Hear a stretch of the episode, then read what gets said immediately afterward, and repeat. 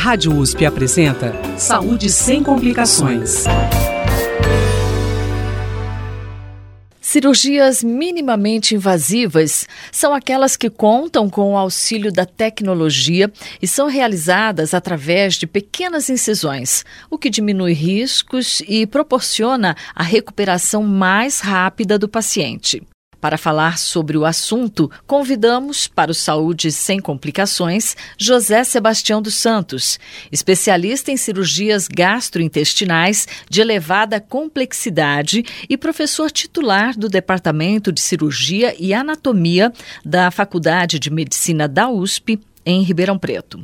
Para falar sobre cirurgias minimamente invasivas, antes o professor falou sobre as doenças gastrointestinais mais comuns e como elas são divididas por necessidade de tratamento. Na atenção básica no posto de saúde, nós temos geralmente as queixas relacionadas aí ao refluxo, então, as pessoas que têm é, dor na boca do estômago e atrás do osso do peito depois que comem, isso tem muito a ver, inclusive, com os hábitos alimentares, quantidade e qualidade de alimento que a pessoa ingere. Então, o refluxo gastroesofágico é uma uh, afecção frequente.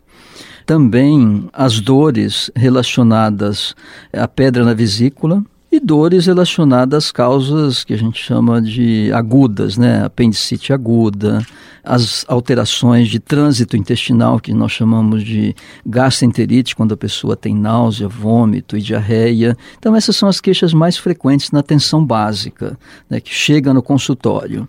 E tem um conjunto de é, sinais e sintomas que nós costumamos chamar de problemas funcionais do aparelho digestivo, que também são muito frequentes em consultórios e na atenção básica. Então, são alterações de funcionamento, é, de movimentação do intestino, muito associada tipo assim, padrão alimentar, é, padrão de vida e que geralmente o que nós temos que fazer depois de investigar, excluir doenças mais sérias que nós chamamos mais orgânicas, fazer muitas vezes é orientação alimentar e alguns ajustes também de comportamento. Então, por exemplo, na atenção básica, essas são as causas mais frequentes. A gente chama de doença aguda e doença mais crônica. Né? Agora, se nós formos caminhando para os hospitais de média complexidade e até chegar no hospital das clínicas, aí vai mudando o perfil, porque os casos casos vão ficando um pouco mais graves. Então, por exemplo, no Hospital das Clínicas, a gente geralmente trata as complicações dessas doenças. Se eu pegar pedra na vesícula, geralmente nós vamos tratar as pedras que saíram da vesícula e foram até o canal biliar, que a gente chama, um canal que emenda o fígado até o intestino. Então aí a pessoa fica amarela. E muitas vezes o pessoal confunde isso com hepatite, né? Uh, recebemos também os pacientes que têm tumores no Hospital das Clínicas, é um hospital de referência, e assim, aquelas doenças digestivas que levaram à falência de órgãos que vão culminar com o transplante. Então, por exemplo, transplante de fígado, que nós fazemos regularmente, e com menos frequência o de pâncreas. Então, assim, o tipo de problema vai depender do ponto em que o médico está atendendo. E é importante que ele saiba disso que ele tem uma noção da epidemiologia, da frequência das doenças, porque ele vai, de certa forma, é, mobilizar recursos da sua formação e os recursos que estão disponíveis no sistema para fazer aqueles diagnósticos e muitas vezes tratar os problemas né, naquele nível que ele está atuando.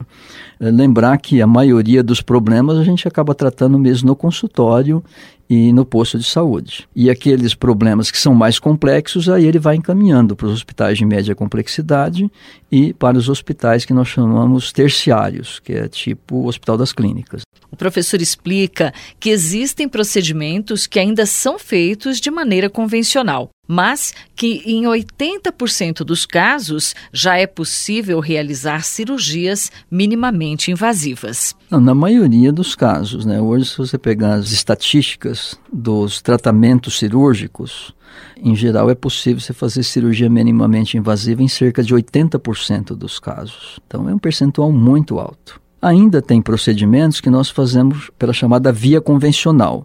É abrindo o abdômen, abrindo o tórax, ou abrindo o pescoço, ou o próprio crânio, que a gente chama de via convencional, quer dizer, quando a gente tem que cortar, abrir mesmo para poder resolver o problema.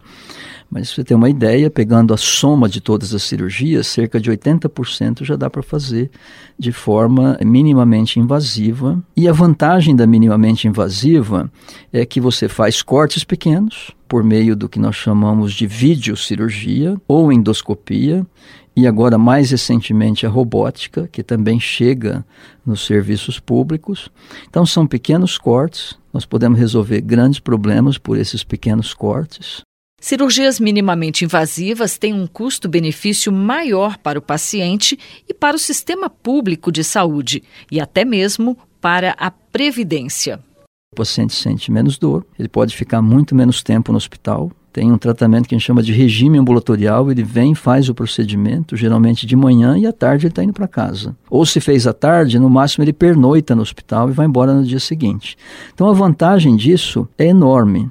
Nós temos estudos já aqui mostrando que isso reduz custo para o paciente, mas reduz custo para o sistema de saúde. E, sobretudo, para o sistema de previdência social, porque essas pessoas vão também voltar ao trabalho mais precocemente, mais rapidamente. Mais rapidamente. O professor fala que as vantagens superam os custos da cirurgia minimamente invasiva. Realmente tem um custo, mas se você for analisar o custo global, é, redução de complicações, por exemplo, com a minimamente invasiva, redução de tempo de internação, retorno mais rápido ao trabalho, então no global acaba sendo vantajoso. Pedi para o professor exemplificar casos em que se aplicam cirurgias minimamente invasivas. Hoje, praticamente, nós assim fazemos quase tudo, mesmo no HC, de forma minimamente invasiva. Então, por exemplo, pegando um exemplo, tirar a vesícula com pedra e tirar as pedras do canal que comunica o fígado ao intestino, é, nós fazemos minimamente invasiva. A vesícula a gente tira por laparoscopia, que são aqueles pequenos orifícios, né?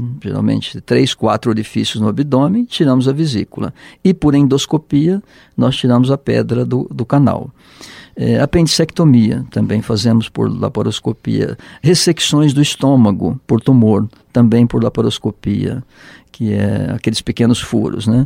Cirurgia de obesidade, também é, fazemos por laparoscopia. Retirada do esôfago por tumor ou por alguma doença benigna que estreitou o esôfago, a pessoa não pode comer mais, né? Se for é, um problema que é de abordagem cirúrgica, dá para fazer por cirurgia minimamente invasiva.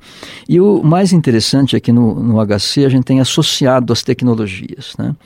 É, de preferência tentando resolver os problemas pelos orifícios naturais que a pessoa tem, sem fazer cortes, é, por exemplo, na pele. Então, tem muitos problemas que cerca de 5, 10 anos atrás nós operávamos cortando o abdômen, abrindo o abdômen, né, ou tórax. E hoje nós fazemos por endoscopia. Então passa o aparelho na, de endoscópio pela boca ou pelo ânus, dependendo do local do problema, e faz o diagnóstico e já faz o tratamento. Os cuidados pós-cirúrgicos também acabam sendo simplificados. Os cuidados acabam sendo menores e eles são dosados em função do tipo de ocupação que a pessoa tem também, né? E nós temos casos assim de gente que tem uma atividade mais intelectual que opera hoje e amanhã já está trabalhando. Agora, claro, se uma pessoa que tem um serviço braçal, ele vai ter mais dificuldade, demora um pouquinho mais, mas sempre muito menos do que a, a, cirurgia convencional. Voltar à atividade habitual é muito mais precoce com a cirurgia minimamente invasiva, né? porque nós não temos aquele medo de dar o que a gente chama de abertura das suturas e as hérnias que são aquelas protrusões que o paciente tem porque a, a ferida acabou abrindo, ou deu uma infecção, ou ele tossiu uh, e, e acabou fazendo um esforço exagerado e rompeu a sutura. No podcast Saúde Sem Complicações de hoje, eu conversei com José Sebastião dos Santos, especialista em cirurgias gastrointestinais de elevada complexidade e professor titular do Departamento de Cirurgia e Anatomia da Faculdade de Medicina da USP, em Ribeirão Preto. Falamos sobre cirurgias minimamente invasivas. Você ouve esta entrevista acessando jornal.usp.br. Mel Vieira, da Rádio USP. Saúde sem complicações